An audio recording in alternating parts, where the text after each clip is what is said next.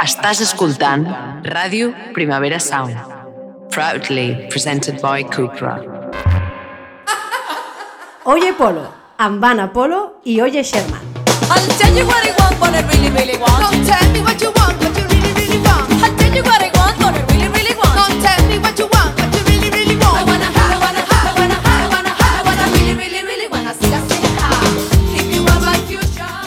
què tal? 66è episodi del podcast Oye Polo. Un episodi que no es diu Hotel Coframbre, Casuti Cofreti, Espu- Speculatio Cromatio, Monopolio Pandorino, Regale Royale, Monopolo Cerrato, Tamahali Pandorali, Hostal Royal Monopolares... ni Hotelourus Coladorus, un episodi que es diu Suite Damasco. Som Oye Polo, un programa que fem a Ràdio Primavera Sound, l'Anna Polo, que sóc jo. I la Maria Rovira barra Oye Sherman, que sóc jo. Comencem.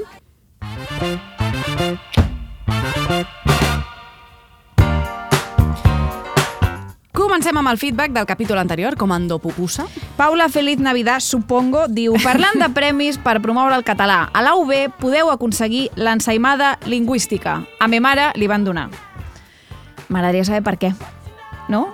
Paula és que, Feliz Navidad. És que he estat buscant. Ah. Perquè, clar, a mi aquest, aquest, aquest comentari me'l tires així i dic, bé, aquí, aquí, això fa aigües per tot arreu, necessito molta informació. L'ensaïmada lingüística, Necessitem a un- mi mare li van donar. Li necessitem un plat per sostenir aquesta Clar, ensaïmada. clar, adeu, és un premi per tesis doctorals. Ahà. Llavors és com tesis doctorals que han fet alguna cosa per promoure l'ús del català, etc. Vale. Entenc que li diuen ensaïmada lingüística per una voluntat pancatalanista no? de països catalans.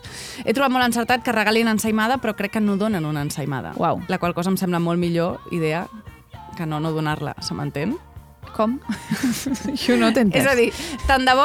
Tant No. de bo vale, no, tornem-hi. no donen una ensaïmada. Crec que no donen una ensaïmada i em sembla fatal, perquè d'entrada havia pensat que sí i m'havia fet com il·lusió. Clar, jo també m'ho pensava que et donaven... De fet, em pensava que donaven un premi en forma d'ensaïmada No. i alhora una ensaïmada. Tant de bo. Jo crec que això seria el format ideal de l'ensaïmada lingüística. No? Però el món no sempre és com volem anar. Sospito que l'ensaïmada lingüística no va d'això, tant de bo, si algú ens pot aportar informació sobre aquest tema. Paula Feliz Navidad, supongo. Nosaltres, és, és el lloc, és Mm. el tipus d'informació que volem, és el contingut que volem fer. Seguim parlant de premis, el Jordi Vento diu no sé si heu deixat el tema del Premi de la Creu de Sant Jordi. No deixem mai cap tema. És a dir. el podeu agafar quan vulgueu. Sempre. O sigui, des de qualsevol capítol diu, ara vull parlar d'això, aquí teniu la vostra casa, així que Oye Polo és vostra. Per si la gent es pensa que ja no parlem de cançons. Diu en Jordi... Em consta que un cop morts, la Generalitat et paga l'esquela en els principals diaris. Que difícil és dir Generalitat com toca, no? La Generalitat et paga l'esquela en els principals diaris. Ho he buscat a Google i sembla que és així. Moltes gràcies per la tasca periodística, Jordi. O sigui, Creu de Sant Jordi no et donen diners, però la Generalitat et paga l'esquela Mhm. a l'avantguàrdia, no entenem, per principals diaris. Suposo. Ara, jo et diria, jo el premi un cop morta m'és una mica igual, no? Doneu-me... Feu-me un visum amb l'import que li pagueu a, a l'avantguàrdia o a qui sigui per posar aquesta esquela. S'ha de pagar per posar esqueles. Home, la Generalitat et paga l'esquela. Ah, pues sí, clar. No ho sé, eh? Jo no Suposo, sé, jo- perquè si no la gent estaria allà Però jo em pensa... posant tot de morts de qualsevol pobratxo, m'entens? Uau. A les escales del diari només pot sortir la gent important. No és com les cartes al director, que pot sortir... No. No. Clar, no fan una selecció dels millors... No els fan millors, un, els un millors bombo, obituaris. Com el món d'en Bigman, treuen pensava, cartes. Potser posen les de contingut, no? Les millors esqueles. No, no és això. És per Crec que diners. no. Vale. Bueno. Pues ja està. És trist, una, una vegada més, no? Confirmem el món en què vivim. Ja ni, ni, ni morir-te pots fer en igualtat de condicions. Exacte. Canviem de tema, uh, deixem la mort de banda un Mm. rato. Matías Vives diu per la secció de cançons dites malament a I Kiss a Girl, en el moment que diu The taste of her cherry chopstick, sempre he dit The taste of her cherry attracts me. Com volem dir que el cherry era el pussy, no? Suposo. Diu, "Ka- Katy Perry per mi era 100% bollera i no volia només petons. I kissed a girl and I liked it. The taste of her cherry Jo sento cherry chopstick, Totalment, a més és chopstick, Però és tam- difícil eludir. també el que sento és eh, Katy Perry queerbaiting. És el que més sento en aquesta cançó, Sí, que no? no suporto. Ni No suport- suportes aquesta no he suportat cançó? mai aquesta cançó. Això potser ja ho he dit, ja us ho vaig dir fa poc que ja no sé el que hem dit o no en aquest programa. Mm. Si em començo a repetir em sap molt de greu. Ens ho heu d'anar indicant. Hi ha alguna que t'agradi de Katy Perry, Sí, Hot and Cold. oi? Hot and Cold és un himne, és un, és un bastió del musical, és, és el millor que ha fet aquesta persona. No així. No, així, I Kissed a I Kissed a Girl. Girl. Exacte. O California Dreams, que tampoc m'agrada. Els Girls. Ja no California sé. Girls. Ah, perquè a mi m'agrada la versió de, de Fades. Ah, clar, aquesta sí que ens agrada. Aquesta sí. Fades. L'Alexandra diu, com a nena que ha crescut amb una botiga de xutxes davant de l'escola, que Uau. dius, no hi havia sempre una botiga de xutxes al voltant de l'escola? Ojo, perquè crec que està prohibit. Estarà prohibit ara. Bueno, i- Estarà prohibit ara, però jo recordo... I ojo, perquè això m'ho estic inventant d'una manera que no, que no puc... No puc Ràpid, la patrulla del fact-checking ho ha tornat a fer. que vingui Anna Pastora comentant-m'ho. Eh, Neutral, sí. No ho sé, jo crec que està prohibit, perquè no pot ser apologia del sucre. Davant Jo, de jo penso que al costat de cada escola de Catalunya hi ha hagut una botiga de Al xutxes. costat de la meva, no. Quin silenci, eh? Sí, no, és que estava intentant fer memòria, sí, sí. Bé, l'Alexandra diu, com a nena que ha crescut, ta, ta, ta, tinc claríssim que totxos barra pals de sidral plens d'una pasta blanca al millor format i surten millor de preu en relació a la quantitat que ve al pack del súper. És a dir, això ja és un, un càlcul que ha fet de gran, eh? No com a nena, com a nena que va créixer. I després diu, les claus àcides et corrouen les dents. Uau.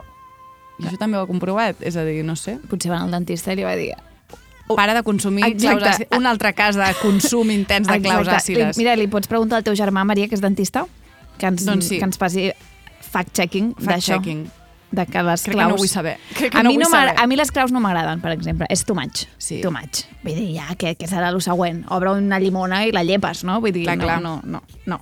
Anna Codina diu, la nena m'acaba de preguntar si Antònia Font encara toquen a Rússia als concerts. Es veu que es pensava que era una cançó però russa perquè deia que som una raça insuperable, que es congelen i aguanten. Jo sé que ja som a Rússia i tots han sa veritat d'una rasta insuperable a Rússia. A veure, una mica se sent rasca. Sí, entenc que la nena m'acaba de preguntar Sí, és un error Té infantil. passi, té passi. Sí, sí, sí. És sucre, la nena. és de sucre. No corrosiu. No corrosiu, en cap cas. Sí, jo no crec que Antònia Font vagi cantant que Rússia és una raça insuperable. No crec. Encara no menys és, ara. Sí, no és el moment, la veritat, per aquestes lírics. Fem un altre salt de tema impressionant. Via Cristina, declaracions de David Bisbal a un podcast. Y coincidí con Rihanna y ella dijo, no me puedo creer que estés aquí, estoy alucinando. Digo, ah, pues que ella sí. conocía ya tu música. Claro, no, porque ya De- habíamos colaborado de- juntos. Ah, vale, Claro. habéis hecho la dice, colaboración. estoy alucinando contigo. También coincidí con. Miley Cyrus, una... Bueno, Claro, sí, lo, lo co- when When I haciendo... Look at You, ¿no? Sí. Bueno, lo que allí, eso fue chulísimo. Eh. La canción la grabé en Miami, la- el, el- vocal también. Espera, espera. Eh, el videoclip lo grabé en Miami, que además tuve que salir del hospital porque ese, y justamente esa semana nació mi primera, mi primera hija. Ostras. Y tuve que salir del hospital para, eh, para grabar el, el, el videoclip. Y con ella me he encontrado en varios lugares. En un. Con en Miley, no con tu hija. ha fiesta cambiado, de los- muchi- ha cambiado muchísimo, ¿no? Vaya, en una fiesta de los Oscars me la, me la encontré en el baño. Es que la fiesta de lo los. Oscar y todo eso siempre está en el Nos baño. o encanta sea. lo que pasa en los Sí, Oscars, te en lo los el, el under- el underground es realmente lo que mola. Y, y Sí. le explicaba a su pareja, pues sí, David hizo la versión latina Su de pareja Bueno, siendo el hermano de Thor. Sí, Bueno, difícil ser més fantasmón que David Bisbal en aquest tall Sí, sí. tan breu. I el millor és que ell s'ho creu de debò, perquè és això, és, és un labrador retriever. Sí, sí, ella es pensa que, que realment estan les dues al·lucinades, Que sí, que sí. Rihanna i Miley Cyrus, als pics de les seves carreres. Explicant a su hermano, al hermano de su novio. No, este és... Que ningú sap qui és David, ja està, no passa res. Què feia també David Bisbal als Oscars? És una cosa que m'ha sorprès. Al lavabo dels Oscars, bueno. l'underground, Sí, no, qualificada underground, és que qual, vull dir, la part més underground de la gala dels Oscars no, no, no, no, No existeix. No pot estar més lluny de, No, no. de ser qualsevol cosa similar a l'underground, en fi. Uh, Paula MG diu Ei, jo fa un any vaig veure en Morodo al festival Rototom Sunsplash Donde si no, no? Es conserva, mateixes cançons de sempre, mateixa veu. Wow. Lady, lady, lady. Una vez más ya llega el Benjamin indica a la producción. Pretty ladies, pretty pretty ladies. Oh, pretty girl, love. És que aquesta cançó toca unes tecles, Dios meu. És fortíssim el que està passant. Oh, yeah, tú eres como el fuego y cada vez que me acerco me prendo. Aunque resistirme intento y no puedo. Quina pena que no gravem aquest podcast en vídeo. Realment crec que és l'input més allunyat que, que et genera més reacció, Anna, no? Hòstia, és que aquesta cançó m'agradava molt. Què dius? Per què? Perquè jo l'escoltava amb 17 anys, bueno, clar, perquè jo crec que internament apel·lava a la meva lesbiana. Segurament. Clar, jo volia ser Oh, molt hetero, girl. tu eres como fuego, cada vez que me acerco me prendo. Suposo que jo internament sentia això amb noies, però no m'atrevia, no? I Morodo sabia posar paraules a lo que jo estava sentint, el meu lesbianisme. Pues gràcies per tant, Morodo, i m'al- m'alegro que la te... És el nom real de Morodo, Morodo? Crec que sí que era el seu cognom. Ah, i de nom? No és Morodo José, diria que és, Però és- José Morodo. O Orra- sigui, José Morodo no és, però ja m'entens. Ara vull saber quin és el nom real de Morodo. Ara t'ho dic. La Maria ho està buscant. Eh, em sé dos cançons, aquesta i La gerba del rei, per motius obvis, Home, que ja tant. no, cal, ja no cal. I que vam posar un Jo capítol. vaig a, vaig a explicar una cosa, Anna, que no sé si he explicat mai. Crec que és la cosa que més vergonya em fa admetre d'aquest planeta. No sé per què he entrat a la... A la A on? M'he posat nerviosa a la pàgina de Madrid de Viquipèdia. No, Morodo. Què? Nombre completo. Madrid Comunidad de Madrid. No, perquè posava Madrid, no sé què. Rubén David Morodo Ruiz. Vale. I és d'aquí, eh? És de Madrid, sí. Oja, vale. Vale, què vas explicar, Maria? No ens desviem. No m'ho has explicat mai a mi, tampoc. O a mi sí, però no ho has Mira, mira explicat. Està a punt de tirar el got. Està molt nerviosa. No sé què m'has explicat. T'has liat amb Morodo. No. Hòstia, això ara m'encantaria de cop, eh? Jo crec que és una cosa que podem guardar pel programa d'estiu, però te la dic ara. Vale, endavant. Seguim. Vaig citar Morodo a un treball de cine de la Uni de segon. La hierba del rei. No, la de Babilònia. O sigui, jo crec que és la cosa més profundament ridícula que he fet més tard. Saps? O sigui, Quan no tocava, sí, sí. quan no tocava. O sigui, em vaig pixar al cine als 12 anys i a segon de carrera vaig citar Morodo en un treball de, de la Uni. Sí, tens com l'eix cronològic desplaçat. Crec que, vull dir, crec que ho, ho haig de treure. Està bé. És a dir, Has, has sigut molt valenta, Maria. animo a la gent a, explicar les coses cutres que han fet. Quina Jo frase era? No me'n recordo, però buscaré aquest treball i us el, Vale, us el, sisplau. porto, us el llegiré. Gràcies. Tu tens guardats treballs de la uni? Mm, és que ara ho he dit i potser no. Jo, és que, clar, en aquella època el Drive no existia. I llavors jo he perdut moltes coses que ara m'agradaria tenir. Tipo una entrevista que li vam fer un cura, coses, coses que van passar als, als platós de l'Autònoma, que, que ara em fa pena haver perdut. Uf, no, no, és que... No, no, era, era molt greu. eh? Era molt greu. Jo el que volia comentar, que sembla que no, però està relacionat amb Morodo, vaig veure una bio de Tinder que deia el següent. Hola, a mi madre le gustaba un montón mi ex. Ella quería casarse, tener hijos y todo eso. Que siente cabeza. No entiende que lo que quiero es disfrutar de cada momento como si fuese el último. Seguir cultivándome a nivel personal e intelectual y viviendo aventuras hasta el final. Yo no lo veo tan complicado de entender. ¿Y tú? O sigui, crec que la pitjor bio de Tinder que he llegit mai, que la quarta paraula és madre, després entri l'ex i és com mi madre no m'entiende. Total, que al final acaba posant 420 y más, com dient, los porros lo más suave que, que me meto. que me el, meto. el porro és el entremés. 4, 420 i més. El porro abre la puerta i d'aquí ja, venga. I aquí ja... Què és el més de droga? glòria. Allò, el, el fentanilo, no? Sí, ja està, m'he Bueno, respost jo sola. i És a dir, si el porro seria el menys de droga, no? O bueno, potser el menys de droga seria fumar-te el, els, els plàtans que comentaven que, que ho havies de guardar. Que això, quina porqueria, no? Bueno, Tothom que, ho va fer, que crec. si es va fer o no es va fer, es va fer. S'havia de fer i es va fer. I què? L'experiència de la teva amiga, com va anar? pues crec que res. No, sé si, No, clar que no. No sé si ho va barrejar amb altres substàncies, llavors, bueno, es va fer un combo, però... A més, hi havia gent, crec, que no ho assecava prou, llavors, clar. perquè l'ànsia de la ciència, no?, de voler comprovar-ho. Menys seria el, el pelillo del plàtan. I la droga més droga és el fentanilo, no? Estem parlant? De destructiu? No saps, però no estic, no estic parlant amb la, amb la FAD, no? Fundació Antidrogues, dic no? En cap cas, jo suposo que és 4,20 i més, me, me meto de tot. Sí, però dic, en general, al món, en Sí. l'escala, així com el Sí, diamant és la pedra més fentanil, dura. sí. sí. Volem aquest titular, volem aquest titular. vull Sí, el donis la- fentanil. la raó. De porros a fentanilo, todo. Todo me lo ventilo. Sí. Posa't això. Molt bé. Posa't això. De porros Ara. a fentanilo, todo me lo ventilo. Sigues valent. 4,20 i més, va, home, va. A veure, ja, 4.20. Vale, seguim. La Cruity diu, ChatGPT et dona propostes sobre què vols sopar. I són bones? És la pregunta que jo em faig. Jo he posat què pots sopar avui, oi, Sherman? Ah, I m'ha dit, no sé qui ets. No tinc informació personal. Després he posat, què, què pots sopar avui, Ana Polo? I m'ha dit el mateix. M'ha dit, no hi ha informació personal sobre aquesta gent.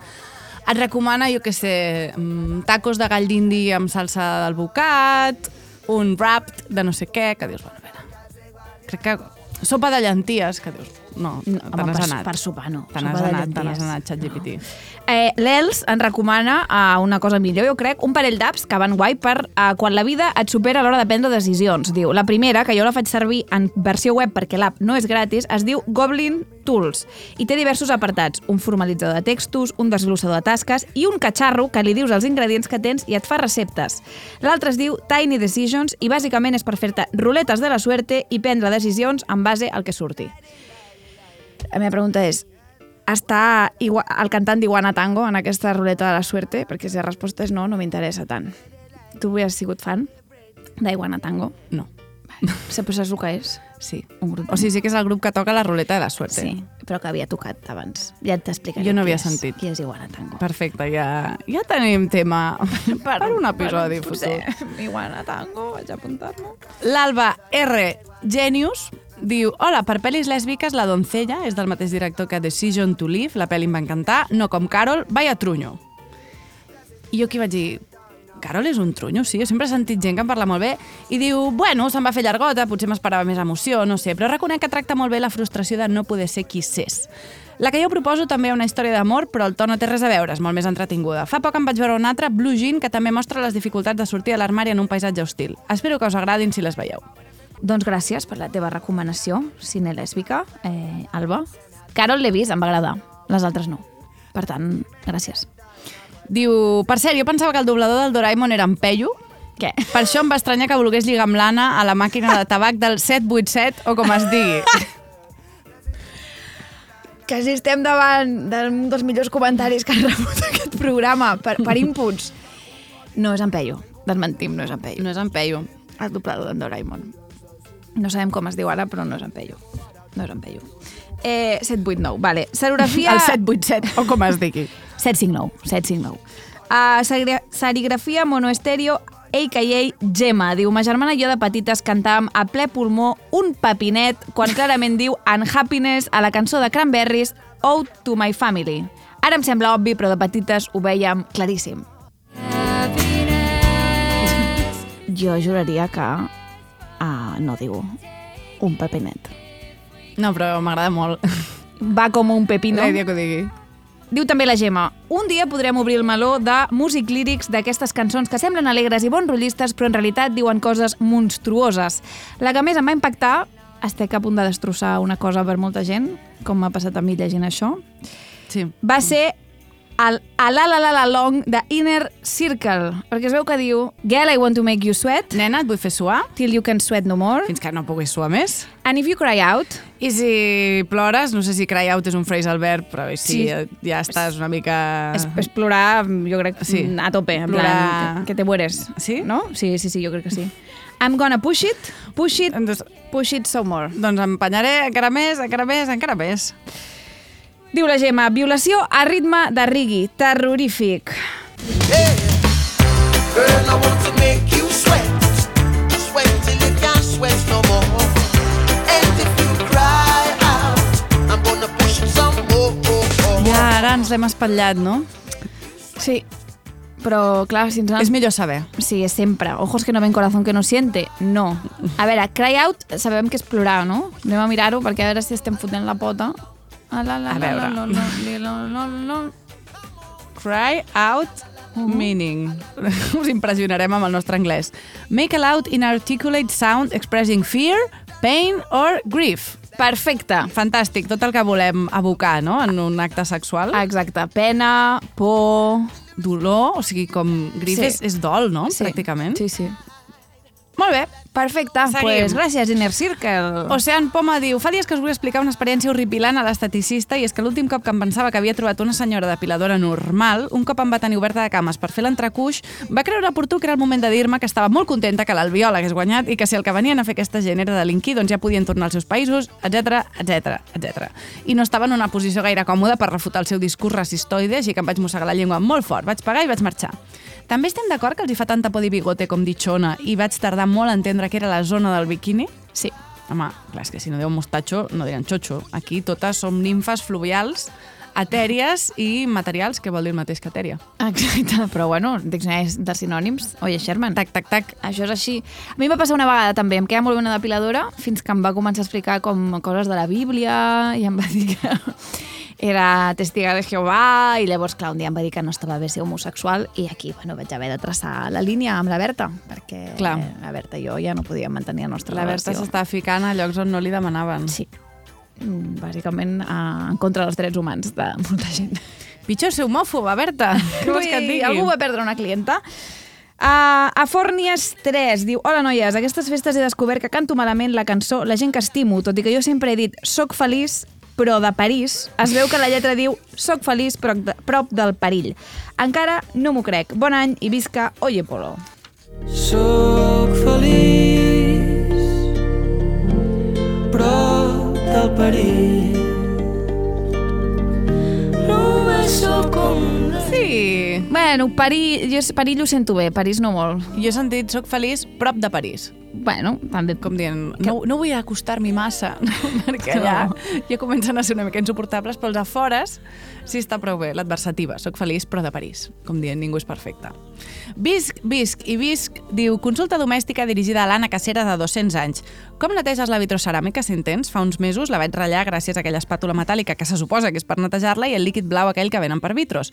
Ara em fa por intervenir-hi, però la ronxa incrustada que envolta els fogons cada cop està més còmoda i més arrelada allà. Necessito alguna mena de consell, copeta a l'esquena, paraula de suport...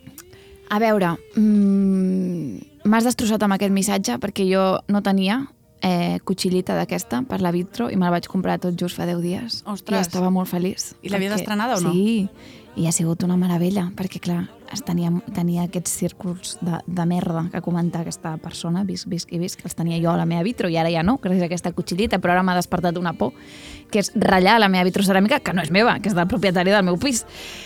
Llavors, no sé com...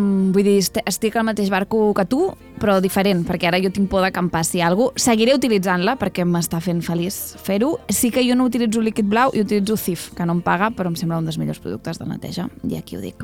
Per si em vol comprar un cotxe CIF, doncs pues, pues endavant. Aquí jo crec que consell, copeta a l'esquena, paraula de suport... Ànims.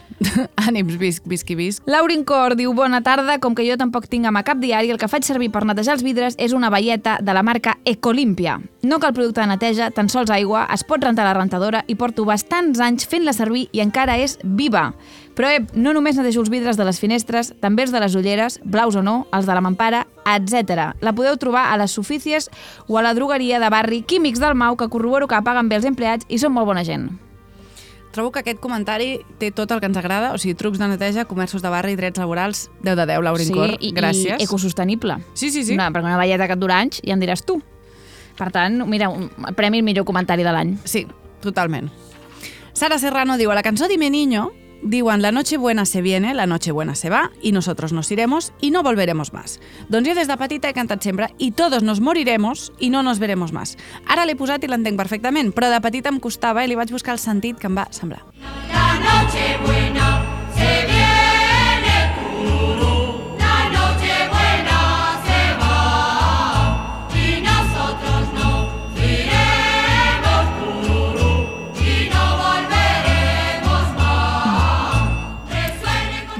Jo crec que com que, que els, clar, les Nadales les aprenem primer de viva veu, no? I hi ha moltes versions i tot, doncs clar, et confons. Perquè cadascú canta una mica el seu, no? I que els nens, insisteixo, entenen el que els hi dona la gana d'on els hi dona la gana. Tu creus que ho hem comentat, això, en algun programa, Maria? Jo crec que no, jo crec que hem d'insistir. Quan ets petit, no entens les coses tal com són. A tots, a tots. Tots nos moriremos i no nos veremos más. Clar, de vegades ja ho feien, no? També això els adults, de dir coses superbèsties i tu, ahà. Uh -huh. Vull dir que entenc que tampoc li cridés especialment l'atenció. I és veritat, és estrictament veritat. Un dia tots ens morirem i no ens veurem més. És així. O sí, imagina't. Ua, hòstia, no, Maria. I una vegada ho vaig pensar, en plan... Uf, perquè, clar, no, reencarnació vaig pensar, vaya pal. Imagina't que et Vaya trobes- pal haver-te Et reencarnar. trobes la gent que et feia pal. Clar, clar. No, a mi ja em fa pal directament haver de tornar a viure. O sigui, jo amb una vida ja tinc suficient. Vull dir, la reencarnació em sembla un follon. Però ja a sobre no m'havia jo desbloquejat la por de trobar-me amb els meus arxenemics. Passo, Clar, clar. passo. La solo si veu una vez, és un sí. Per sort. Gràcies a Per sort, per I sort. això em té tranquil·la. Aina Margalef diu Hola, ara estava escoltant que la Maria s'ha pensat tota la vida uh, que Amen era Amen. Jo ho acabo de descobrir. Gràcies. De res. Jo m'he passat la vida pensant que Jesús era un ploramiques. Resulta que totes les cançons en anglès Jesus Christ. Pobre home, fins que un dia vaig descobrir que Jesus Christ es pronuncia igual. M'agrada molt. M'agrada molt. A més, el nen, el nen Jesús mai plora. No plora. No, és un nen que no plora. Està allà sempre al pessebre portant-se bé. és- Perquè és el fill de Déu. Clar. Vull dir, jo tampoc ploraria si fos la filla de Déu. Puc, puc afirmar-vos que no ho soc. Jo aquest 2024, ara que deia això de Jesus Christ, Jesus Christ, a 2024 he descobert que el tenista no es deia Andrea Gassi, André. sinó André Claro. Agassi. Sí. Jo pensava que era italià. Que era nòvio de l'Steffi Graf. De fet és. És que ho he, Encara? mirat, ho he mirat fa dos dies perquè, bueno, aquest senyor... Pues sí que duren, no? Sí. Perquè ja de petit, quan érem totes petites ja estaven. Pues bueno, Té una història molt interessant, aquest senyor. Perquè era com que el, el seu pare era el típic, que, o sigui, no sé si esportista frustrat, però que volia Ahà. assolir l'èxit a través dels seus fills, ho havia in- intentat amb els seus dos germans grans, hi ha gent que fa això. no ho va aconseguir ni ell que adopava els nens, eh? Què? Que li donava espit al, al fill perquè jugués millor A l'André? i al seu germà. I, de fet, l'André el que va fer va ser jugar molt pitjor per, expressament perquè no, perquè no li donés més merdes. I es veu que té una biografia que es diu Open, que està molt bé. Open, I que parla de tot tenis, això. Clar, té tot el sentit. Ben lligat. Parla de, de tot això, de que ell, no, que ell no volia jugar a tennis, que ell estava fatal. Però, malauradament, se li donava molt bé. O sigui, el seu propi do, la seva condemna. Totalment. Andrea Gassi. La Clara diu, ahir cantant Nadales vaig pensar en vosaltres perquè el meu cosí, quan era petit, pensava que la cançó era Pastorets de la muntanya que viviu en gratacels. I ens va fer gràcia, o sigui que ara fa 20 anys que la cantem així.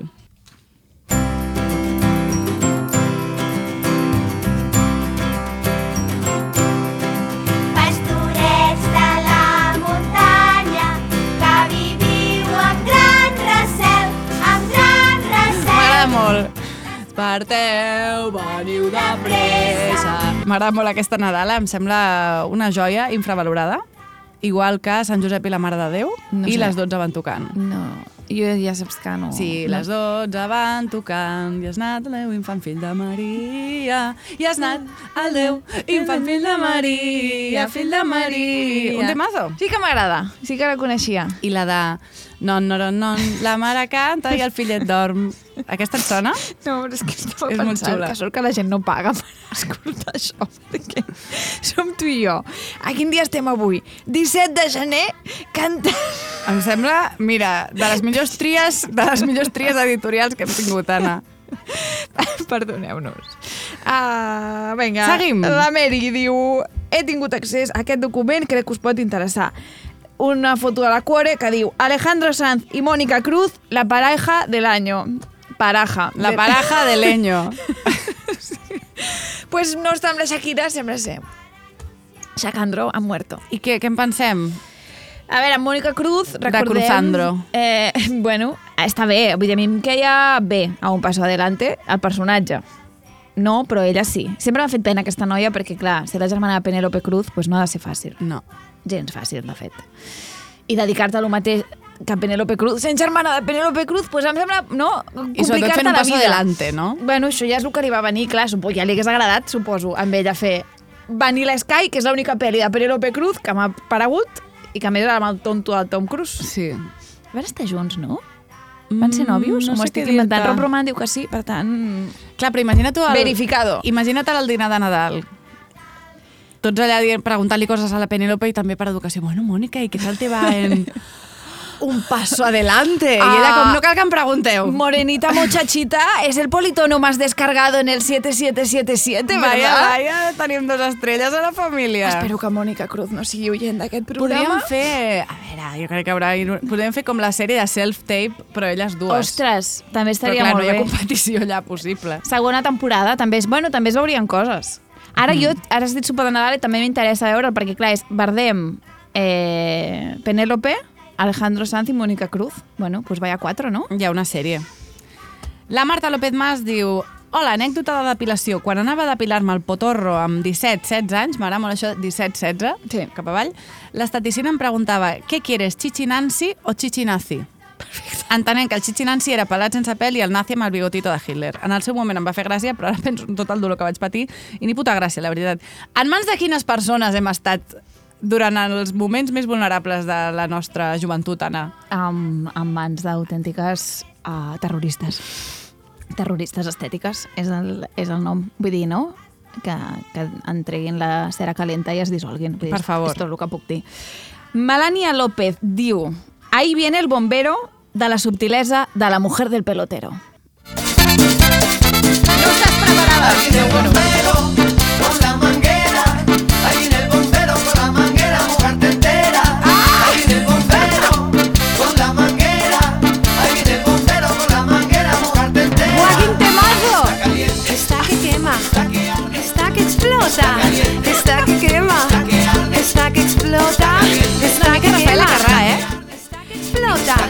Una mica en caliente, caliente, o...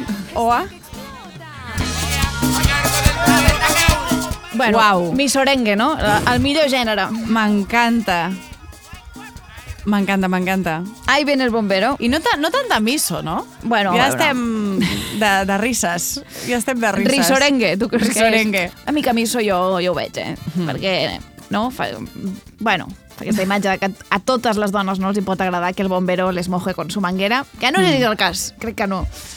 Sant Sandwich diu, bon any. Com a propòsit d'any us portem una idea per totes les persones, dones, trans, bolleres, dissidents, oients del vostre programa. Fantàstic que tinguin la cançó del bombero de fons. Endavant. Pachangas Cambaró és un grup de futbol no mixta i molt patxanguero, com el seu propi nom indica. És a dir, busquem passar un bon rato, fer una mica d'esport i riure. Moltes de nosaltres no tenim ni idea de futbol, però no falta motivació. El que sí ens falta és gent per jugar.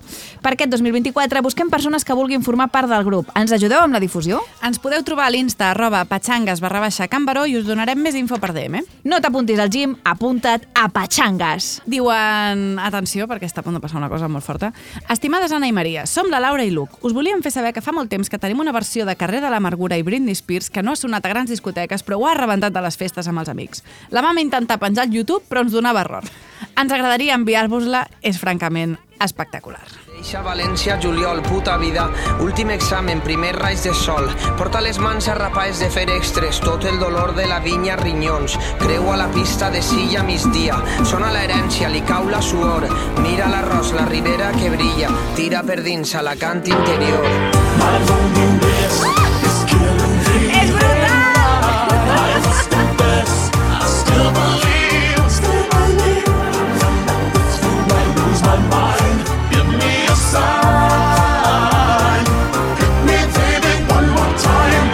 can Caramunt per Mariola. Pell de gallina, la veritat. Vosaltres sí que ho heu fet bé, no com jo. Ara entenc que un mashup és que sonin les dues alhora, no? I no una després de l'altra.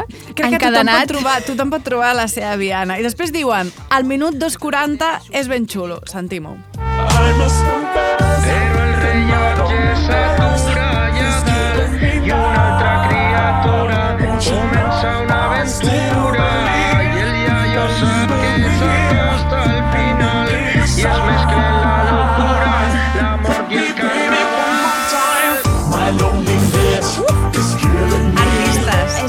més no em poden agradar més aquestes dues cançons, m'encanten. Artistes, de veritat. Profunda admiració. Vull des d'aquí demanar disculpes perquè han passat dues coses. Una, jo vaig fer uns mashups amb Zo d'una manera bastant sapastrota i un mes després Zo ha anunciat que se separa i que cessa la seva activitat.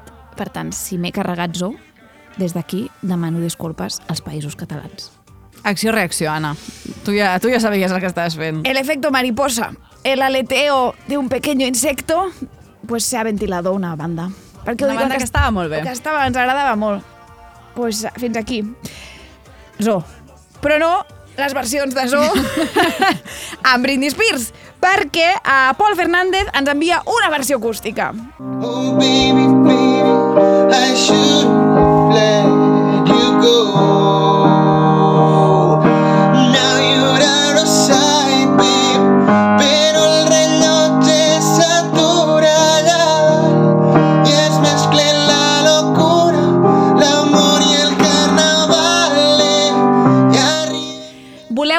Més sentit? Teniu Paul Fernández. Voleu un mood més de festa? La versió de la Laura i Luc. M'agrada molt perquè tota aquesta, aquesta idea no, que, que estava a l'aire, uh -huh. que era Britney Spears i Zo, molta gent l'ha agafat sí, sí. i l'ha materialitzat. I molta gent l'havia tingut abans que, que ens ho digués algú a nosaltres. Vull dir que al final les idees es toquen. Es toquen. I aquesta és la píndola saviesa que jo deixo avui. Dan Dundin diu, sobre la denúncia d'Almodóvar al capítol 65, jo mateix vaig patir una situació de discriminació en aquest mateix espai farà cosa de dos anys. La discoteca té una tarima a pòdium i al fons hi estava ballant amb una amiga. Quan vaig començar a ballar amb un noi i fer-m'hi petons, un home va venir a demanar-nos que continuéssim baixant de la tarima, de manera que fóssim menys visibles al públic de la discoteca. Quan li vam demanar per què, jo i la meva amiga no ens va donar cap explicació coherent, evidentment perquè l'única explicació era la seva homofòbia i jo m'hi vaig encarar una mica. El propi porter de la discoteca em va fer calmar i explicar que la persona que m'havia fet baixar de la tarima per fer-me petons amb una persona amb la que compartia gènere era l'amo del local, ni més ni menys. Li vaig dir clarament que era una discriminació i el propi amo del local se'n va riure tot acceptant-ho. La meva amiga, de fet, li va confirmar que, en cas que fos ella i un noi qui s'estiguessin basant, no hi hauria problema de fer-ho al damunt de la tarima.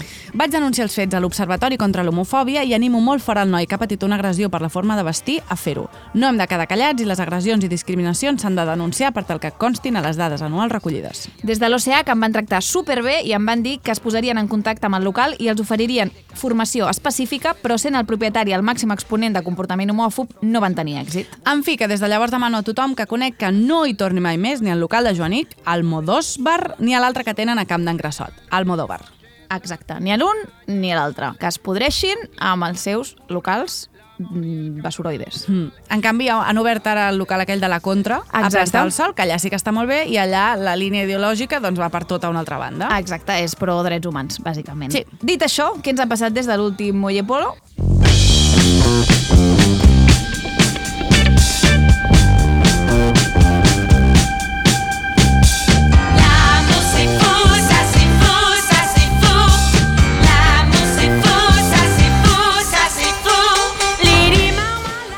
Doncs una cosa preciosa que ens ha passat a tu i a mi, Maria, i a totes, però sobretot a, a la Lola, és que la Lola es podrà federar i jugar a bàsquet amb les seves companyes. El compte d'Instagram Igualtat per la Lola diu Ho hem aconseguit, milions de gràcies a totes pel suport que ens heu donat. No tenim paraules, el somriure de la Lola, el saber-ho no té preu. Així que una altra vegada, milions de gràcies. Doncs estem molt contentes. Doncs sí. Per la Lola i per totes les nenes que vulguin federar-se i jugar a bàsquet eh, amb les seves companyes. Doncs sí.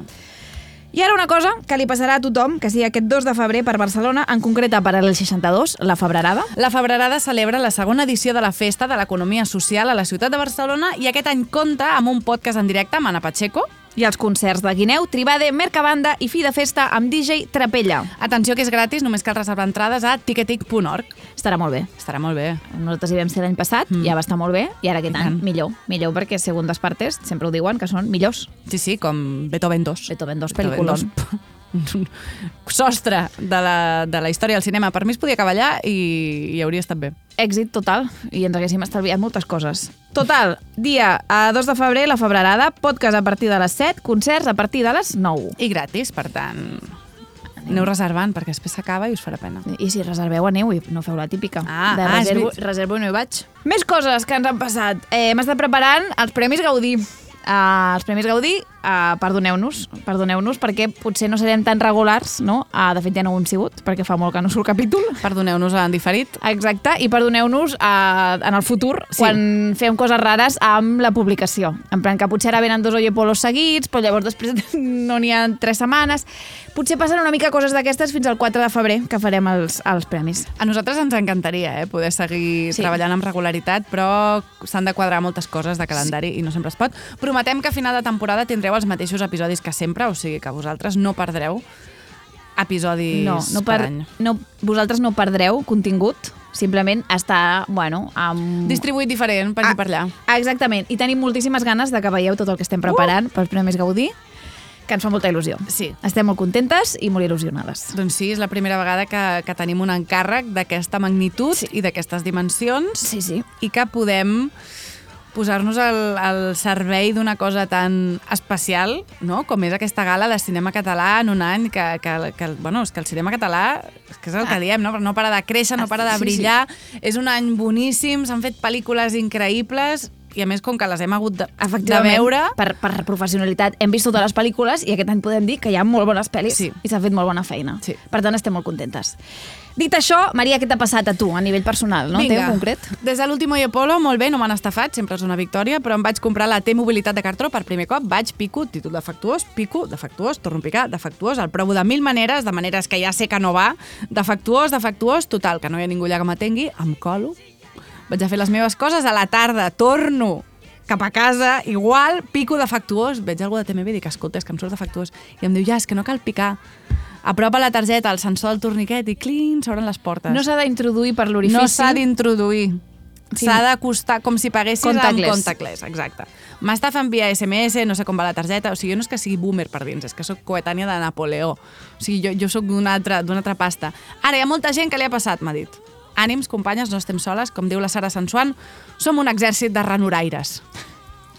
I parlant del metro, un dels sons que fa el metro m'ha desbloquejat un record. És aquest. I dic, no hi havia una cançó que feia així?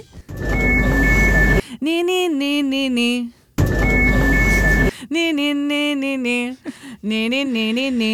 Na, na, na. Te, te. I no, no sé quina cançó és, no la sé. Oients d'Oye Polo, ajudeu-me, sisplau. Ajudeu-me, sisplau, perquè jo ho he intentat moltes vegades, li he cantat moltes vegades al Shazam. El Shazam sempre em diu no sé qui Saps a qui li has cantat també moltes A vegades? tu, A mi.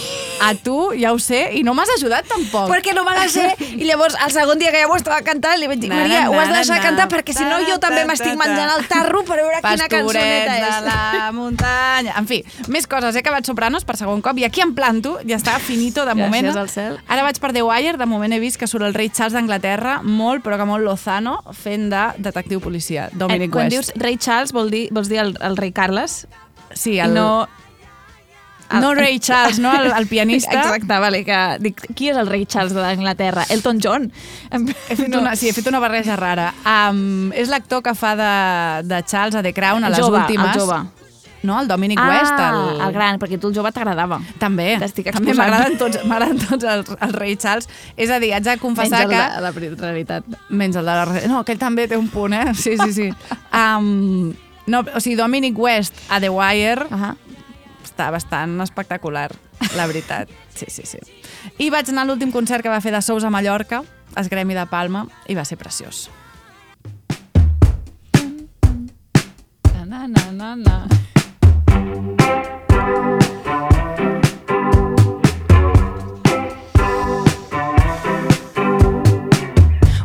Banda de lladres. Em costa de creure que s'acabin, no?, de Sousa. Va ser un concert fortíssim, van pujar a tocar els de Raïna, Maria Jaume, Joana Gomila, en Jorra de Jorra i Gomorra, Tomeu Penya, també. Fan l'últim concert de Barcelona a l'Apolo, el 26 de gener. Jo em compraria 12 entrades, però per sort només en necessito una, per tant, ja la tinc. M'agrada molt aquesta cançó més com un univers una mica Robin Hood, no? Com la banda de Forajidos. Està molt bé. També em, trobo que em, té sim- similituds amb els entusiasmats de Manel, que també és com una banda que et venen, que et rapten, que no sé què, no? És que no la tinc al cap, els entusiasmats Aquí de Manel. volem viure entusiasmats. No? La veritat, bueno, estem en, un, en el moment més musical de, de Oye Polo, com que Estàs no dient- cantem a la gala dels Gaudí, ho estem cantant tot avui. Estàs dient que vols fer un mashup, Anna, de Manel i de Sousa? Home, si m'ho demanes tu, Maria, i jo poso les meves tecles. Si se'm, demanes- se'm podria dir la castiga tecles, la castiga faders, vull dir... Castiga faders m'agrada molt. Que algú faci un curs de mashups, sisplau, perquè tinc l'interès, tinc la il·lusió, tinc la voluntat, no tinc les skills. Això és així. Amb aquest uh, Parlament final, què t'ha passat a tu, Anna? Doncs a mi m'ha passat que uh, m'he menjat per fi un Frankfurt al Rincón de l'Artista. I què? Uh, bueno, clarament no és el millor Frankfurt que m'he El teu menjat. pare es va precipitar, El potser? meu pare no en té ni idea, o com diu ell mateix, ni l'estienta. No, no Potser és... és que és l'únic Frankfurt que s'ha menjat a la vida, el teu jo, pare? Jo crec que s'ha menjat més Frankfurts. crec que potser feia molt que no es menjava un Frankfurt i crec que potser tenia molta gana. Tampoc és el pitjor Frankfurt que m'he menjat mai, però no és el millor ni de bon tros. Vull dir, i si no li arriba ni a la sola de les sabates, al Sant Guim de Berga. Això ja et dic jo, que jo ja ho pensava. És a dir, això, això segur. Tot i així, crec que el, podríem trobar el millor Frankfurt de Barcelona. Això estaria bé. Eh, si teniu idees d'on es menja el millor Frankfurt, ens ho dieu i anirem a provar-ho. I el teu pare no pot participar, Exacte. perquè clarament el seu criteri en això concret no, no ens serveix. No, no, ens serveix, no ens serveix. Però bueno, jo havia recomanat això de boca del meu pare i volia doncs, fer, fer la, la cotació correcta, que és no aneu a menjar-vos un Frankfurt al rincón de l'artista. Després us informo que segons em van dir a dos estancs, uh, ja no s'hi venen segells, vale? Per, va dir, perquè no ni- que compraves. No, perquè ningú compra. Vale? O sigui, això em va posar molt trista.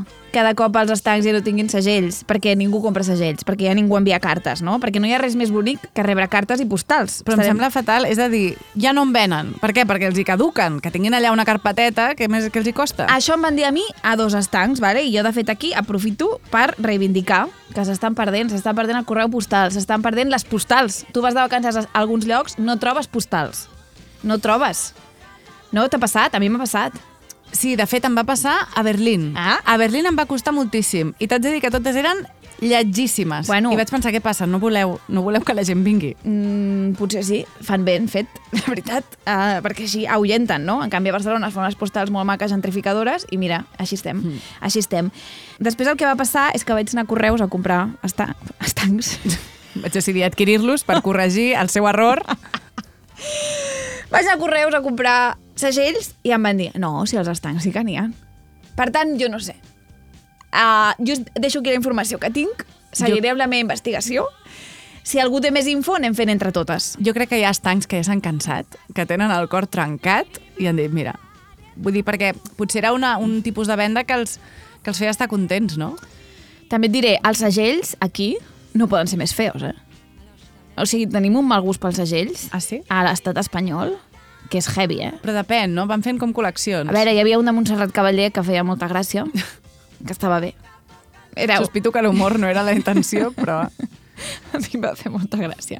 Total, seguirem investigant. Si teniu info sobre els segells, els tancs, punts de venda, anem veient. Si teniu un estanc, si teniu un segell, tot, Punt de tot suma. Exacte. Um, després, la Mitja ha estat malalta. Uh, Oficial? La vaig vacunar i no li va Ah. sentar gens Ah, bé. sí, sí. I no sé si del susto o d'un virus que va agafar el veterinari, va estar tres dies amb gastroenteritis. Va ser molt dur, eh, va patir molt, ella estava molt trista, s'amagava sota el sofà, no volia estar amb ningú, eh, sortia, se n'anava a plorar a l'habitació, després tornava a amagar-se, no volia llauneta, això ja em va alertar, evidentment. De fet, no ha tornat a voler llauneta des de llavors, quasi, el qual em té una mica preocupada, però ja menja bé, ja està bé, ja fa la seva vida normal i bé. I ho he passat molt malament, de tenir la meva gateta malalta, Sí. i he pensat, com ho feu les que teniu criatures? Com ho feu les que heu parit? No? Les vostres filles i els vostres fills, quan es posen malalts, fan molta pena. I ja sé que un bebè no és un gat, però m'imagino, si ja m'ha fet molta pena un no, no, gat, és terrible. És a dir, Ostres. tenir, tenir fills és la cosa més punky que pots fer. ja ho has dit un dia.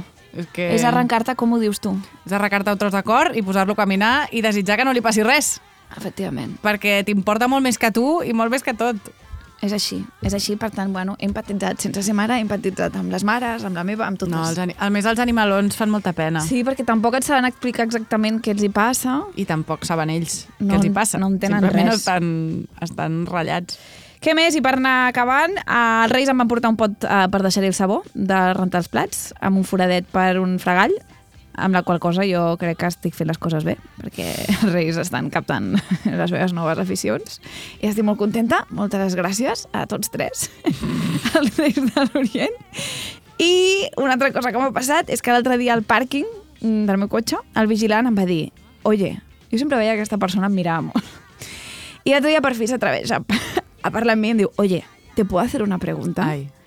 Diu, ¿por qué tu coche está tan destrozado si ¿Qué? es tan pequeño? Què? Com dient, com has aconseguit ratllar-lo, no? Tant. Quants dies deu portar aquesta persona Veient-te passar. I atrevint-se, perquè ho pots pensar, però perquè ho digui, és que ho ha de pensar molt intensament. Sí, jo pensava sí. que et diria alguna com perquè lo llevas tan sucio, no? que era un tema que havies tractat ja aquí al podcast. No, no. ¿Por qué tu coche está tan destrozado si es tan pequeño? Com dient, és físicament impossible que t'estiguis donant contra totes les columnes i parets i cotxes que estan ratllant el teu cotxe. Que, plan, ¿juega usted al Super Mario Kart con, con su coche, de verdad? Que fort. Li vaig dir que a mi m'era igual a com estigués el cotxe per fora. Li vaig dir, soy muy mala conduciendo y lo rayo siempre y me da igual. I me'n vaig anar Em amb, amb una orgull resposta. cap a casa meva. El cotxe me tiene que traer y llevar de los sitios, no tiene que estar bonito. I estic d'acord amb mi mateixa i les sàvies paraules que aquell dia vaig dipositar. Ho visto in televisione come un film western tecnicolore. Tuoi occhi brillano sotto il sole. Come on, come on, let's dance il rock and roll. Doncs mira, ens va arribar un bon dia aquest missatge, Anna. Diu, hola, em dic Sofia i sóc profe de primària. Buscant un conte per parlar sobre el concepte de família a classe, m'he trobat amb aquesta joia. Què més podem demanar? Aquest conte és d'un portal de contes que es diu Cuentopia. Tots els contes els ha escrit un enginyer aeronàutic de 50 anys, no m'ho invento perquè ho posa al seu apartat de biografia. I el conte es diu El Club de les Ales Grandes i tens un paper, Anna, uns quants. Uau. Vale, posem música de contes carós. El Club de las Alas Grandes. Andrea llegó aquella tarde contentísima a casa. Mamá, ya podemos echar a papá de casa. Solo sabe poner normas y exigir. Y cuando está contento, se dedica a jugar en vez de hacer cosas importantes. Pero hija, ¿por qué dices eso? Preguntó su madre. Porque hoy en la escuela una señora nos ha explicado muy claro que los hombres no sirven para nada y que las mujeres nos bastamos solitas para llevar una familia y una casa. No me extraña viendo a papá, yo ya me lo estaba imaginando. Te equivocas, cariño. Los buenos papás como el tuyo hacen mucho más de lo que parece. Y entonces su madre empezó a sacar libros y revistas que hablaban de la importancia de los padres en la educación, el desarrollo de la autoestima y la confianza, las habilidades sociales y un montón de cosas de las que Andrea no entendió ni una palabra. Mami, le interrumpió, ¿me lo puedes decir de forma que yo lo entienda? Claro que sí, los papás, haciendo las cosas a su manera, son los que hacen que os crezcan las alas. ¿Qué? Andrea ya no quiso oír más. Iba a tener alas. Al día siguiente extendió su entusiasmo a todos los niños y niñas de su clase, pero algunos estaban preocupados.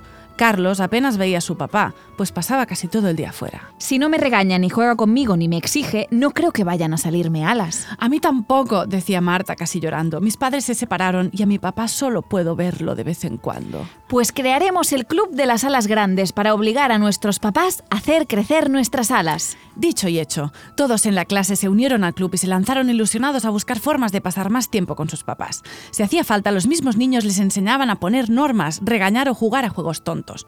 Con su entusiasmo y sus buenos resultados, terminaron por convencer a muchos otros papás y mamás para unirse al club y preparar todo tipo de excursiones, fiestas y actividades. Hasta el papá de Carlos comenzó a salir antes del trabajo y la mamá de Marta dejó que su padre fuera a visitarla cuando quisiera. Al finalizarse el curso, celebraron una gran fiesta. A ella asistieron todos los papás que fueron premiados con la insignia especial del Club de las Alas Grandes. Todos estaban alegres y felices, todos menos una persona, aquella señora que les había contado que los hombres no servían para nada. Acercándose a la madre de Andrea, le preguntó en voz baja. ¿Por qué toda esta celebración? Aquí sobran muchísimos papás. ¿Qué va? respondió. Gracias a ellos, todos estos niños y niñas les van a crecer alas. Menuda tontería, los niños no vuelan. No es verdad, interrumpió Andrea. Los niños volamos cuando nos salen las...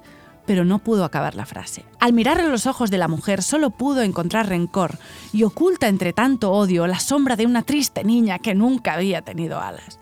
Ella no sintió odio, sino pena, y fue entonces cuando comprendió que sus alas, aquellas que estaba haciendo crecer su papá, nunca tendrían plumas, pero le permitirían volar mucho más alto que cualquier pájaro. Increïble! Uh, O sigui, a veure, potser, a veure si ho he entès. Les ales són com pensament crític? Autoestima, Com- és, o sigui, les ales són tot allò que obtens gràcies al teu pare, encara que el teu pare estigui passant de tu. Renyant-te?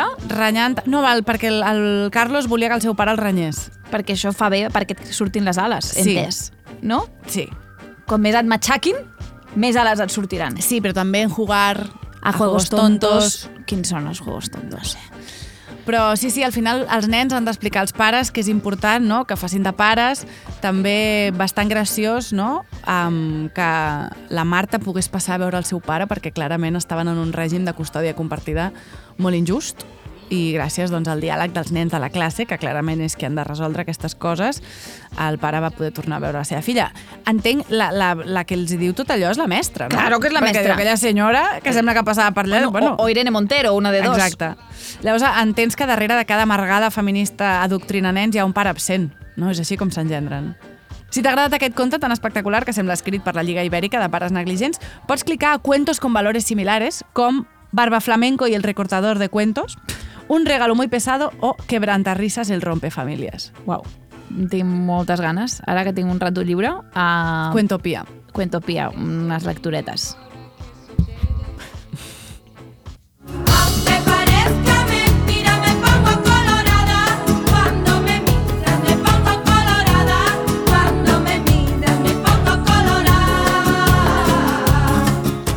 Maria, he tingut accés a un document A quin? gràcies a un oient, la Sara Serrano, que diu Inexplicablement m'ha vingut al cap aquesta cançó tan estranya de fa 16 anys que potser us inquietarà tant com a mi. La cançó qüestió és Practicar sexo de Papá Levante. Una cançó que jo, feliçment, no havia escoltat mai fins ara, perquè si hi ha un grup que jo sempre he odiat i he intentat ignorar a tota costa, ha estat Papá Levante.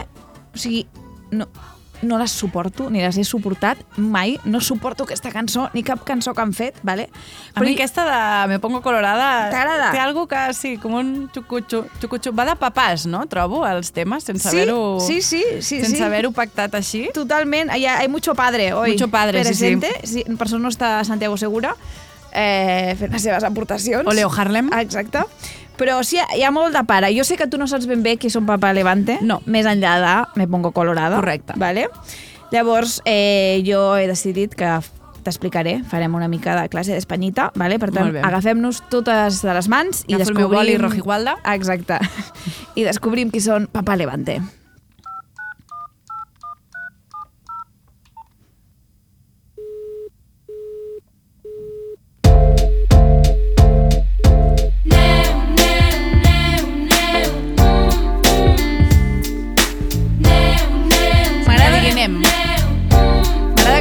Seu rotllo així perquè tot és igual sempre. Otra vez, otra vez. Otra vez, otra vez. Vale. Llegim a la Wikipedia. Papa Levante fue un grupo musical español flamenco pop formado por seis chicas de un barrio de Sanlúcar de Barrameda en Cádiz. Formado en el 2000 hasta la fecha ha lanzado tres álbumes de estudio, muchos me parecen, y varios singles. El grupo se disolvió en 2006. Gracias al CERN, ¿vale? El grupo estaba compuesto por seis chicas gaditanas que se conocían desde niñas, fueron descubiertas por el productor José Luis de Carlos. Los nombres de las componentes son María, Pao, Irene, Gala, Sonia y Sandra. Y sus edades oscilaban entre los 20 y 24 años en el momento de su formación, ¿vale? Es diuen Papa Levante per què? En honor al vent de llevant que bufa a Cádiz. Val. Uh, llavors és com que són filles d'aquest vent. Per això Papa Levante, ¿vale? No és Papa Levante, Val. de patata. Vull dir que és de papa. D'acord. Vull dir que jo no ho sabia.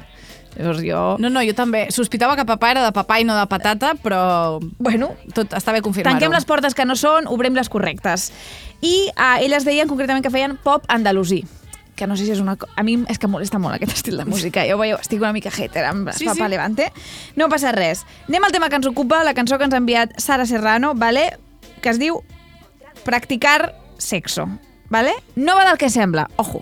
Ah. No está de moda practicar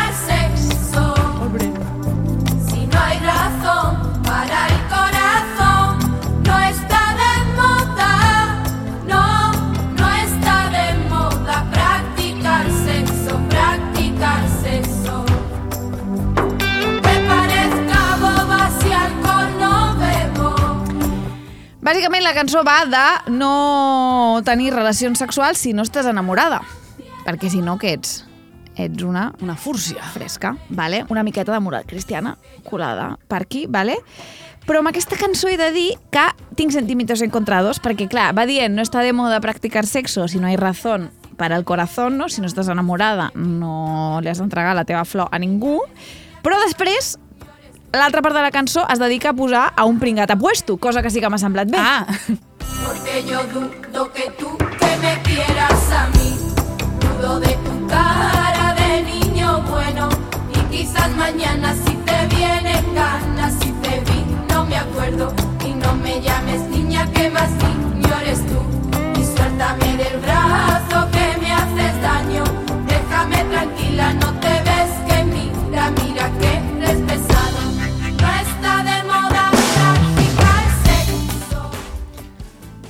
m'ha agradat també aquesta part. És que... m'ha- a- a- si em queien molt malament i cada vegada m'estan caient millor. Clar, llavors és com que és ella que li està dient amb ell Sí. això que m'estàs proposant sí. no està de moda. No. Que és un argument una mica estrany. Claro. Per dir. Per això deia allò de la moral cristiana, perquè és com, ja li pots dir, vol jugar amb mi, no tinc ganes de follar amb tu, no? Però dir que no està de moda practicar sexo si no hay razón para el corazón, bueno, pues jo crec que de moda un poquito sí que estava. Principi de la humanitat Que i... bàsicament follar ha anat d'això, no? Sí, sí. De follar. Revelacions que faig. Papa Levante, practicar sexo. Em sembla bastant clickbait, no? Posar-li aquest nom. Totalment, totalment. A més, allà sis noies, ev- evidentment mo- moda Flow 2000 a, amb vena. I t'he dir que a mi el que més m'ha fascinat d'aquesta música, d'aquesta cançó, és el videoclip, vale? És un videoclip increïble que us penjarem. Uh, elles van vestides de col·legiales, estan a un col·le com ultracatòlic, i hi ha una profe buenorra, vale? Una profe molt hot. I Què pinta això? un alumne, un alumne home, vale, comença a intentar seduir a la profe. L'intenta fer com un perreíto, eh, fa donar voltes a un, pla, Què? a un plàtan flàcid, com si fos la corda d'un cowboy. Què? I fins i tot intenta com xurruscar-se a la taula amb l'esquena en un, en un moviment raríssim. Tot això mentre la profe fa cares de guarrona, de que li està agradant una mica, vale? Però la profe, com que és la profe, l'acaba com expulsant. Llavors s'asseu davant d'un ventilador per ser encara més guarrona, vale? i llavors crida un altre alumne, noi, a l'estrado, vale? que porta rastes aquest. Pot- Potser és morodo, no ho sabem. Llavors, li fa dibuixar un cor a la pissarra, un cor anatòmic, un cor... Eh, sistole anatòmic. diàstole, jo ho he dit Sí, sí. bé, no? no Sístole, diàstole, sí. sí. Um, llavors, uh, en aquell moment, Papà Levante s'aixequen, perquè eren unes de les alumnes. Estaven allà. Amb 20-24 anys, i ballen una corio davant de tota la classe, ¿vale? El Rastas apunta al costat del cor no està de moda practicar sexo, les Papà Levante se l'emporten, tota la classe en marxa, ¿vale? se'l follen? No, no, no, no ho sé, no ho sé, no ho sé. I es queda el picarón, el que havia provocat a la profe al principi, el seu pupitre, perquè ara ens entenem que no l'havia expulsat, que el que havia fet era simplement fer-lo seure, perquè veies com ella es deixava uh, fornicar pel ventilador i per l'aire, no? Llavors el Xulito s'enfada i tira un llibre al terra i s'acaba. Cine, I cine. Però això què té a veure amb la? O sigui, a més, hi ha més niñas i més niño eres tu. Bueno, clar, no té, no té cap mena de sentit, no?, entre alumne i profe. Vull dir que dir-li niña a la profe... És de veritat un dels millors Uau. videoclips que jo he vist mai. Volia que fos una sorpresa per tu, Maria, i per totes, però intentaré projectar-los Gaudí. Jo crec- Gràcies, crec que sí. Crec que és el lloc. Té, té lloc a l'escaleta. És el lloc que es mereix. Re- abans de l'Inmemoriam, no? Que queda molt bé. Exacte, quedarà, quedarà molt bé. He analitzat dues cosetes més de Papà Levante, ja que estàvem, he obert la carpeta, així ja la tanco. Eh, tot i que he de dir que és això, m'he reconciliat una mica amb aquest grup, la veritat, una miqueta. Uh, he vist que els agrada molt agafar una frase i repetir repetir-la molt, no sé si has vist que les cançons que hem posat fins ara són quasi totes el mateix, que les sevillanes ja ho fan molt, això, de repetir, repetir. Hi ha una cançó que, uh, per exemple, és això, és tal qual això, 70% una sola frase. ¿Por qué? Porque te quiero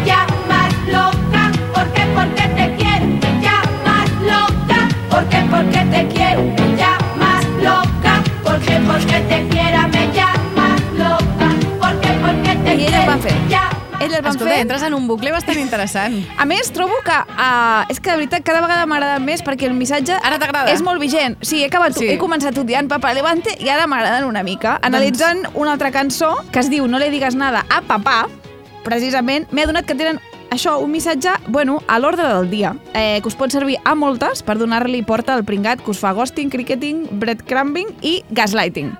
caso es el caso que esta relación es un fracaso y se tambalea,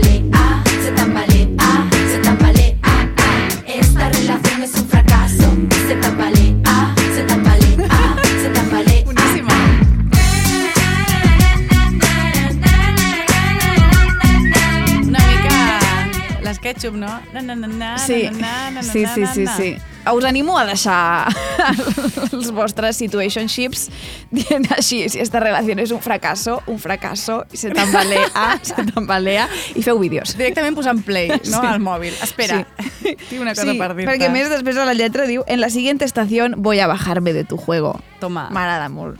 Com no, no baixaré aquí, no? Entrenar en marxa. Exacte, però en la siguiente estació ahí te quedas pringao. Per tant, mira, a tot ha començat sent jo una hater de les Papa Levante i al final, mira, no, ni tan mal. I haig de dir que ho fas molt bé perquè t'has posat vermella d'ira pràcticament criticant-les i ara veig genuïna complicitat. Bueno, el viatge, no?, per la complexitat humana, que és ser una persona i tenir gustos que van fluctuant. I fins aquí, a la meva secció d'avui. Molt bé. Oye Polo.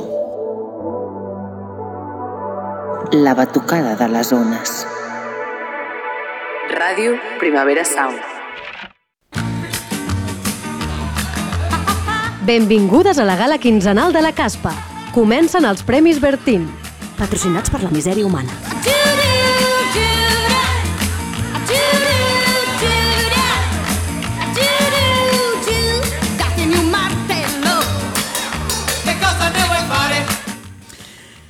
Trigger warning. El tema del següent Bertín és assetjament sexual de professors universitaris a alumnes. Tenim un problema gegant a les universitats, agafat Anna, perquè és una història de terror. Parlem del que era el vicerrector de la Universitat de Barcelona, Jordi Mates. Un cas destapat per eldiario.es i que és de malson. L'estudiant i Jordi Mates tenien relació acadèmica i ell havia de ser el seu tutor del TFG. Ell va portar-ho a una amistat i després va intentar que fos una relació sexual fins al punt d'enviar-li mil missatges, tocar-li els braços, les cames a reunions i comentar-li al despatx que havia tingut somnis eròtics amb ella. El clàssic comentari de perfil acadèmic, no? que totes agraïm en el nostre període de formació. A partir d'aleshores, ella va començar a tenir atacs de pànic i angoixa, va començar a fugir-lo i ell va començar a perseguir-la. Els seus companys fins i tot van crear un grup de Telegram per ajudar-la a esquivar a Mates. Fortíssim. Mates va arribar a entrar a una aula on ell estava fent un examen, com dient, ja sé que estàs aquí, ara no et podràs escapar. L'estudiant va intentar canviar de tutor sense que ell ho sabés. Un professor li va dir que estava a punt de consolidar la seva plaça i no volia pro- problemes amb el catedràtic. Una altra professora va preferir no intervenir i un tercer va dir que sí, però atenció, perquè llavors li va caure a ell mateix una denúncia per abús de poder i li va dir que l'ajudaria si ella l'ajudava amb això. És a dir, aquesta alumna estava solíssima, terrible. El va acabar denunciant a la unitat d'igualtat de la UB, va presentar va anar a denúncia, i dirà, salvada. I et diré, ja, perquè dues setmanes després s'assabenta que s'havia extraviat, error informàtic. Ups, perdona, la tornen a tramitar. Total, que al cap de cinc dies la citen a declarar una comissió formada per tres senyors. La quantitat de material aportada és ingent, jo recomano que llegiu l'article del diari perquè no tinc temps de traslladar-ho tot aquí. O sigui, quedava claríssim que ell l'assetjava i que ella no sabia què fer, llavors ell es feia la víctima, encara insistia més, però la comissió sorpresa la van fer sentir fatal i tota l'estona la van qüestionar a ella, que per què li responia als whatsapps, etc. A mitja declaració, la secretària que prenia les notes de la sessió va sortir plorant. O sigui, així, així de hostil i dur va ser allò. Al cap de tres mesos, la resolució eximeixen a Mates de qualsevol responsabilitat, que ella no el va rebutjar en cap moment i que tot es basa en interessos personals compartits. Fi de la història, segons el triumvirat aquest de Dragons de Komodo. Tot va quedar amb una amonestació verbal a Mates, que dius, ui, que implacable, ja sobreviurà aquest desgraciat. Per sort, els estudiants van fer vagues, manifestacions, comptes de Twitter per difondre, com el de l'Assemblea de Lletres o directament el de UB encobreix, que per cert, una setmana abans que patés el tema de Jordi Mates, el compte UB encobreix havia exposat públicament un professor de la UB del grau d'Estudis Literaris, Tomàs Meinhardt, un cas que més va ser encobert pel Departament de Teoria de la Literatura i, malgrat que sabien que estava denunciat a la Unitat d'Igualtat per múltiples alumnes, professors de la UB com Antoni Martí Monterde van convidar Tomàs Meinhardt a un simposi. Antoni Martí Monterde, que més és una persona que va fent tuits públics amb postures clarament masclistes i likes de tuits que parlen directament de denúncies falses al món universitari. O sigui que tot està molt bé. Tornant a Mates, finalment un centenar de professors de la universitat van demanar el seu cessament cautelar, que s'obrís una investigació independent del cas i que revisessin integralment els protocols d'assetjament. La UB també ha emès un comerç... Perdó. La UB també ha emès un comunicat al respecte, etc. Jordi Mates ha renunciat com a vicerrector, però atenció diu que ho fa per 1. preservar la institució i 2. per emprendre accions legals, que és el que sempre diuen a sobre. Tot això per dir el que ja hem dit més vegades. És responsabilitat de les universitats garantir la seguretat, integritat i dignitat de l'alumnat. És responsabilitat seva tenir protocols eficaços i aplicar-los. És responsabilitat seva no tenir una plantilla de professorat predator amb tot de persones vulnerables a l'abast per maltractar i assetjar. Prestigi, impunitat i bufet lliures de xatis. És la seva responsabilitat primordial i no la poden negligir. O sigui, és que educava després, et diria. Universitats, espavileu, que caiguin tots, i si no voleu fer la feina i us dediqueu a donar llargues i a encobrir, que us tanquin la barraca.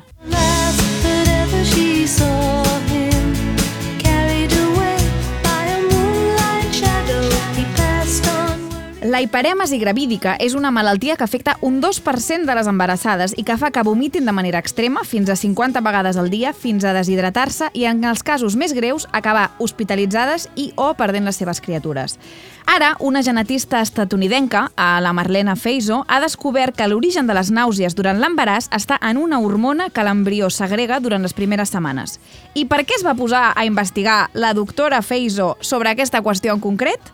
Doncs perquè el 1996, durant el seu primer embaràs, va vomitar tant que no es va poder aixecar del llit en setmanes. Però li van dir que les nàusees eren normals i que no exagerés. I el 1999, durant el seu segon embaràs, la cosa va empitjorar. No podia moure's sense vomitar, no podia ni menjar ni beure res. Va perdre tants quilos que no podia ni caminar i havia d'anar amb cadira de rodes i tot i que el tercer mes d'embaràs li van posar una sonda per alimentar-la, va acabar perdent el seu bebè. El diagnòstic que li van donar? Que volia cridar l'atenció del seu marit i dels seus pares. Què? I quan la doctora Feiso es va recuperar de tot això, física i emocionalment, va, de va decidir dedicar 20 anys de la seva carrera a investigar tot això. És fortíssim. I a més, no és un cas aïllat. Durant l'últim segle, els metges han anat por ahí dient coses com que la hiperèmesi és un intent de l'inconscient de fer un avortament oral, un rebuig de la feminitat, un producte de la frigidesa sexual femenina i una estratègia per fer un break de les teves obligacions com a mare i no treballar. Perdona? És fortíssim, insisteixo. Per sort, per sort, i quan dic sort vull dir per la determinació incansable d'una jabata que s'hi ha deixat la pell, ja s'ha descobert que efectivament aquestes ties no són unes bagorres que no volen estar embarassades per poder anar-se'n de pendoneos, sinó que el que tenen és una malaltia real amb causes científiques reals. Que això no és més que un altre exemple del que sempre diem respecte a la medicina, que és que les dones, quan se'ns intenta fer un diagnòstic, de seguida tot s'aixaca a causes psicològiques i no físiques per molt que estiguem demostrant símptomes.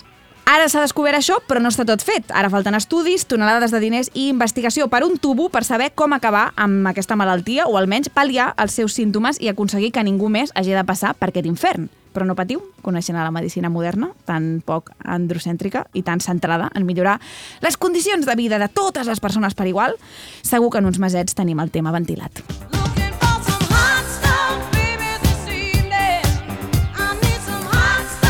Tuit de l'11 de gener del Marc Lesan, un Bertin Awards pel regidor de Turisme de Caldes. Una foto, un autobús, una part posterior on s'hi llegeix la tenim calenta, molt calenta. Caldes de Montbui, Font del Lleó, 74 graus. En fi, un Bertin per la persona que ha orquestrat aquesta campanya que no arriba ni a broma cunyada de bar.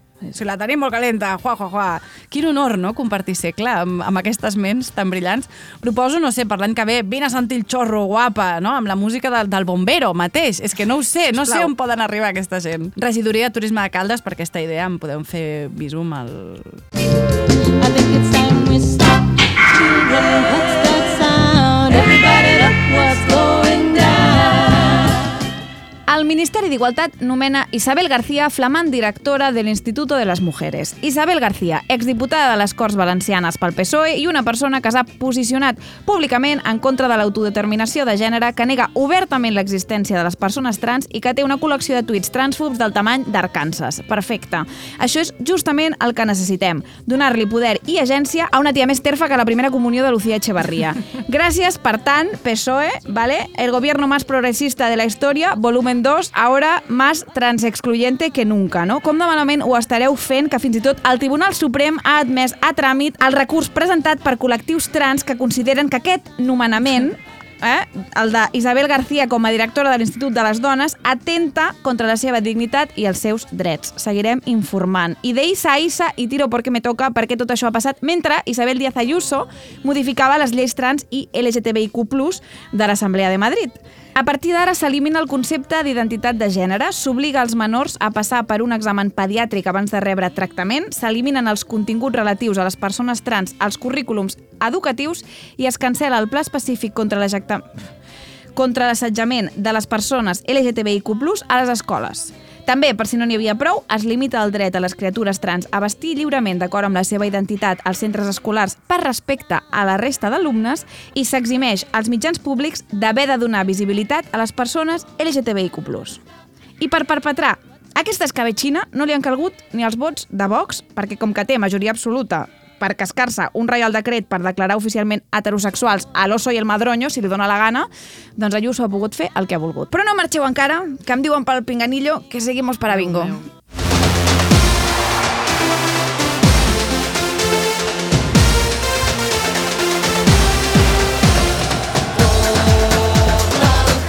Doncs sí, perquè el Barça masculí va anar a Aràbia Saudita a jugar a la Supercopa i el Barça Club va emetre el següent comunicat de cara a guiar els fans que hi anessin.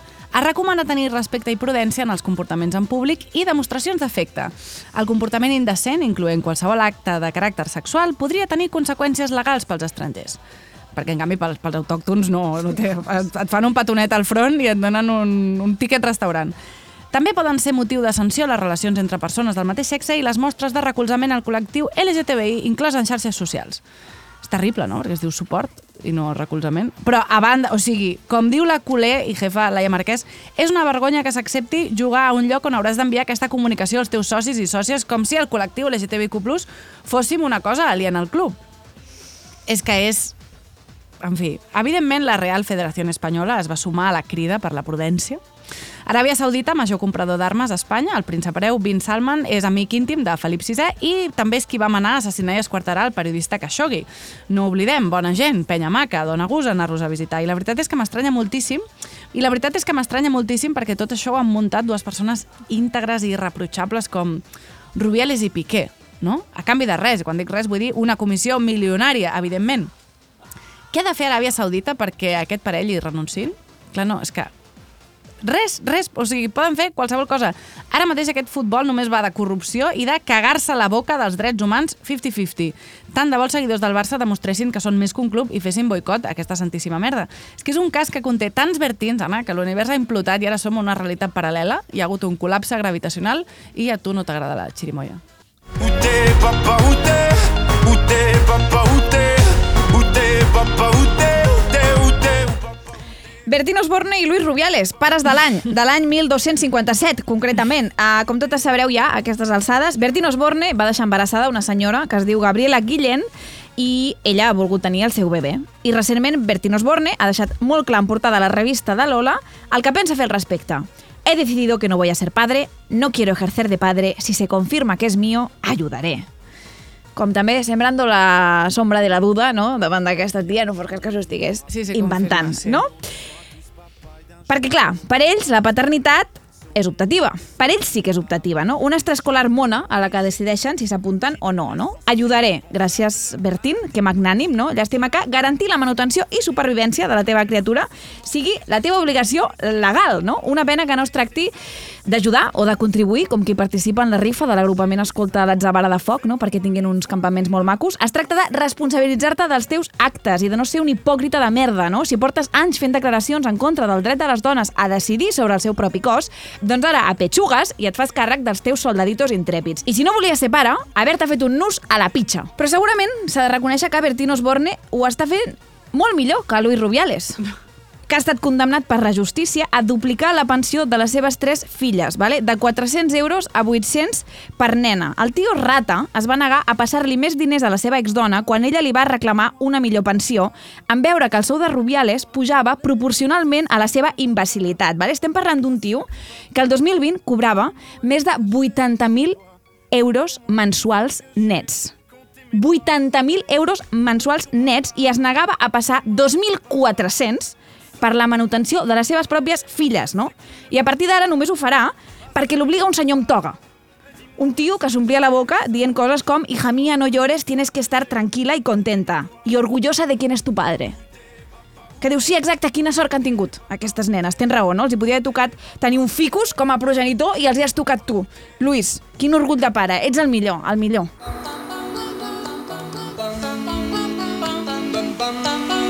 I am your mother. I espera, Anna, perquè de Rubiales com a pare saltem a la mare de Dani Alves. Recordem que l'Audiència de Barcelona jutjarà per violació Dani Alves els dies 5 i 6 i 7 de febrer, o el que és el mateix, un dia, dos i tres dies després dels Gaudí, un, dos, tres, AG. Recordem que, segons Montserrat Nebrera, si no hi ha noia, no hi ha problema, però Lucía Alves ha decidit anar més enllà i ha compartit al seu compte d'Instagram un vídeo on mostra suposades imatges de la víctima de festa i parlant d'obtenir fama i diners i en revela dades de la seva identitat i personals. Això és un delicte contra la intimitat de l'article 197 del Codi Penal, gràcies despatx nemes i advocades i assessores per la informació, però és que més existia una prohibició expressa del jutjat d'instrucció 15 de revelar qualsevol detall que pogués identificar aquesta persona. I no és una cosa nova, perquè una escòria humana de senyor, perquè era un senyor, tenia quasi 60 anys, va penjar a Forocotxes una foto de la víctima de la manada, feta pels propis agressors, el DNI d'ella i la universitat on estudiava, acompanyat, evidentment, d'un text desagradabilíssim. I ella va acabar marxant a viure a l'estranger de la violència que va rebre arran d'això. Publicar la identitat de la víctima és una via molt rastrera de doxing i és un clàssic de les denúncies per violació, però no és l'únic clàssic del que ha tirat la mare de Dani Alves, perquè a banda d'això i de defensar l'agressor, evidentment, tenim això d'intentar criminalitzar una víctima per la seva actitud després de l'agressió. Dice que no puede trabajar, però posava el post. Les víctimes mai són les víctimes ideals dintre dels estereotips existents. Una víctima que no estigui tirada a casa, plorant afartada d'ansiolítics i conti amb un vídeo en 4K de l'agressió i 8 testimonis oculars, no se la creuen. Jo t'ho juro, tant de bo arribi algun dia aquesta dictadura feminazi de la que parlen els que comenten els tuits del 324, perquè jo... És que no la veig.